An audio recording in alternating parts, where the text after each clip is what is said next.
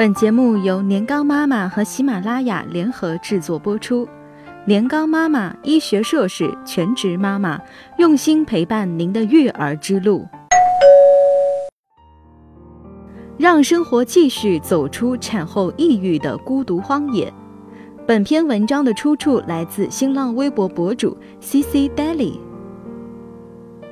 我必须得承认，生孩子我遭的罪远远不算多，不论是怀孕、分娩还是喂养，都很顺利。但是我被产后抑郁击中了，我不知道这个概率是多大，也不知道我这种人算不算是高危人群。我自认为性格随和，生活无忧，家庭和谐。现在孩子八个半月了，我仿佛已经走出来了。是的，表面上看什么都没发生过，只有自己在内心深处能感知，我已经从那个孤独无垠的荒野中走出来了。月子里有月嫂在，我的奶也很足，小宝宝整天就是吃吃睡睡，当妈妈的兴奋劲儿还没有褪去。体力和情绪都还不错，我爸妈住了半个月回家了，孩子满月后月嫂也走了，突然就只剩我一个人带孩子，噩梦开始了。进入第二个月，孩子感官开始迅速的发育，更容易感知身体的不适，伴随着肠绞痛和湿疹的小家伙很爱哭，只要醒了就得抱着，大部分时候坐下都不行。必须走着悠着，眼看着悠睡着了，一沾床就醒，接着走，经常性的半夜一两点还放不下。那些夜晚，就在黑漆漆的卧室里，走来走去，走来走去，时间仿佛凝固。夜里再醒再抱，说多了矫情，想必大家都是这么过来的。我奉行亲密育儿理念，从来不会听任孩子哭泣，坚持一定要做满足婴儿所有需求的妈妈。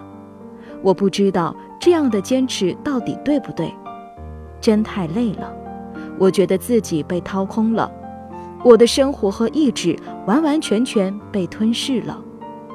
我仿佛有两个自己，一个是伟大的妈妈，一个是幼小的自己。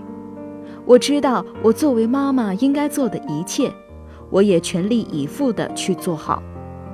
可是那个幼小的自己却常常躲在背后哭泣，无论怎么哭喊嘶叫都无人理睬。面对孩子，我可以发自内心的叽叽咯咯的逗他笑，可一转身，表情阴沉，呆若木鸡。我变得很情绪化，有时候深深的觉得委屈。为什么没有人帮我来带孩子？冷静下来，又意识到，这是当妈妈应该承受的，我一定能做到。我变得很易怒。如果我说话的时候，我先生没有看着我，或者他压根没有听，或者忘了，或者一直刷微博不理我，我就会突然爆发，哭得肝肠寸断。我对自己不满意。多少个午夜凌晨，坐在梳妆台前挤奶，不敢相信这个肿眼泡、双下巴、油头垢面、赤裸上身的人是自己，无法接受这副丑态，又绝无时间和精力去改变。我变得不自信，很怕很怕别人在带孩子的问题上挑毛病，比如，你怎么能让孩子怎么怎么？你怎么不给孩子干嘛干嘛？一听到这种评论。内心立刻充满自责，我又做错了什么？我是个坏妈妈吗？我开始怀疑生活的意义，倾我所有想做一个好妈妈，却越来越讨厌这样的自己。一个邋遢、消极、暴躁、充满负能量的妈妈，又能给予孩子什么呢？有那么一些瞬间，我觉得自己完了，生活也不会好了，想过离婚，想过死亡。然后，又无比害怕，怎么会冒出这样的念头？当然，这些不是生活的全部。就像别人看到的，亲子时光带来的充实和孩子一天天变化带来的成就感也包围着我。很多人对抑郁症的误解来自于：你抑郁，看不出来啊，你不挺乐呵的吗？其实啊，抑郁是内心的一种感觉，并不是忧心忡忡、满脸愁容就是抑郁。反之，那种心情好与不好都写在脸上的人，一般啊不抑郁。如果不是陷入非常严重的抑郁，一般抑郁症的患者都懂得很好的掩饰自己的情绪，并且不具有攻击性和传染力。而至于我，他就像一个不知道什么时候会冒出来的魔鬼。也许今天阴霾天，也许菜做咸了，也许昨天孩子夜醒太频繁，也许被人叨叨你给孩子穿太少了，我就会一脚跌进去。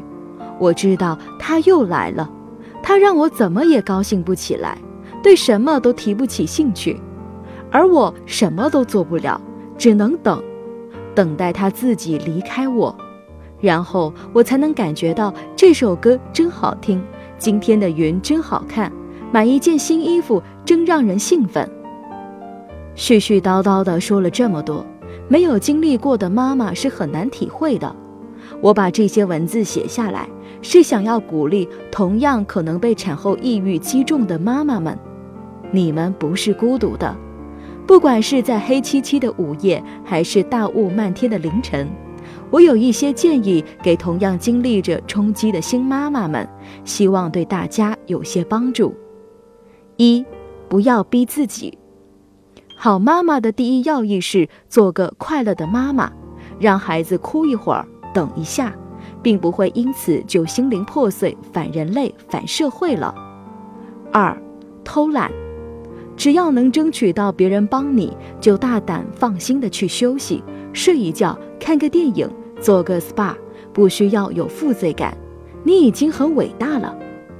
三，直面现实，承认自己有情绪问题，向最亲近的人诉苦，请他们体谅你，帮助你。如果开始出现有严重的失眠和攻击性，一定要就医或服用抗抑郁的药物。每天一片育乐富对于哺乳的妈妈是安全的。四，尽量保护自己的私密空间。如果家里住着阿姨或长辈，请他们进入你房间前先敲敲门，让你和老公还能拥有一个可以肆意自由的亲密时光。五。远离那些整天纠正别人的民俗育儿家，别信网上的，不能全照书的来巴拉巴拉，不信网上的医生，不信书里的专家，信你，拜托。六，引导自家父母成为善于鼓励的家长。新手爸妈本来就信心不足，孩子又不会表达，很容易自责气馁，但只要我们一直努力学习。就要鼓励，不要质疑，而且长远来看，在教养方式上犹疑不定、信心不足的父母是很难教育出好孩子的。七，写感恩日记，每天睡前写下三件今天让你觉得幸福的事情，可以很简单，比如路上闻到了青草香，坚持下去，不到一个月就会发现你看世界的眼光变了，生活变得明亮了。我一开始也觉得老套，但坚持下来真的拯救了我。最后，我还要说，在感觉最不好的那段时间里，也许伤害到了身边的人，我很抱歉。感谢我的丈夫和家人一直陪伴我，我的孩子也谢谢你，是你让我更懂得和自己的相处之道，让我的生命有了新的维度。当你能读懂这篇文字时，希望他也能帮到你，妈妈爱你。年糕妈妈写下了后记。再过一个月，年糕就满周岁了，终于开始睡整觉，饮食也越来越规律。小小的他在一天天努力成长着，我感觉到很放松，感受到和他互动的快乐。也不用再担心很多小月龄宝宝的问题，但 C C 这篇文章依然看得我唏嘘不已，很多感受和经历太相似，一样的完美主义者有太多共鸣。高妈想说，最难的时期总会过去，大家一定要向前看，千万不能随便放弃自己。当你觉得你的低落情绪已经影响到正常的生活，切记要向你的家人和医生求助。本文的作者 C C Daily，年糕妈妈公众号特约作者，美食家、旅行家、生活家。更多精彩内容，欢迎关注公众微信号“年糕妈妈”。